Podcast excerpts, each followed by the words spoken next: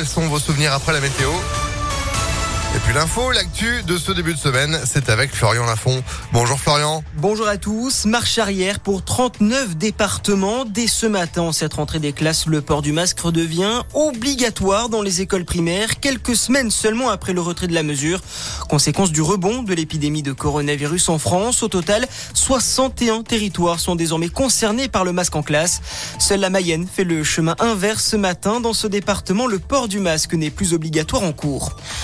20 mois de fermeture, les États-Unis rouvrent de nouveau leurs frontières aujourd'hui aux voyageurs vaccinés de 33 pays, dont la France. En plus d'une preuve de vaccination, il faudra se munir d'un test négatif au Covid de moins de 3 jours. Dans l'actualité, également, l'Assemblée plénière de la Conférence des évêques de France touche à sa fin. Réunis depuis une semaine à Lourdes, les évêques catholiques ont examiné le rapport sauvé sur la pédocriminalité au sein de l'Église. Ils devraient annoncer aujourd'hui des mesures pour lutter contre ce fléau. On sait déjà que l'un des victimes sera individualisée comme le souhaitaient les victimes et non forfaitaire. Éric Zemmour pour la première fois devant Marine Le Pen. Selon un sondage IFOP judiciel pour LCI et Le Figaro, le polémiste accéderait au second tour de la présidentielle avec 17% des voix contre 16% pour la candidate du Rassemblement national. Une estimation dans l'hypothèse d'une candidature de Xavier Bertrand à droite. Rappelons qu'Éric Zemmour n'a toujours pas officialisé sa candidature.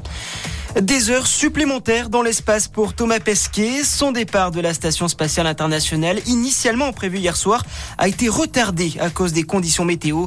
Du coup, l'arrivée sur Terre de l'astronaute français est programmée demain matin vers 4h30. Et puis en foot, sale soirée pour Lyon. L'OL a été largement battu hier soir par le Stade Rennais.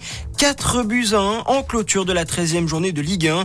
Dans les autres résultats, notez la belle opération de Montpellier, vainqueur sur la pelouse de Nice 1 à 0. Saint-Etienne n'est plus lanterne rouge après son succès 3 buts à 2 face à Clermont. C'est la fin de ce flash. On se retrouve très vite pour un nouveau point sur l'actu. Merci beaucoup Florian. Oui, ça le soirée pour Lyon, ça c'est le moins qu'on puisse dire. Bah retour de l'info chez nous à Lyon, ce sera avec Sandrine Ollier à 6h30. Euh, l'info continue impactfm.fr.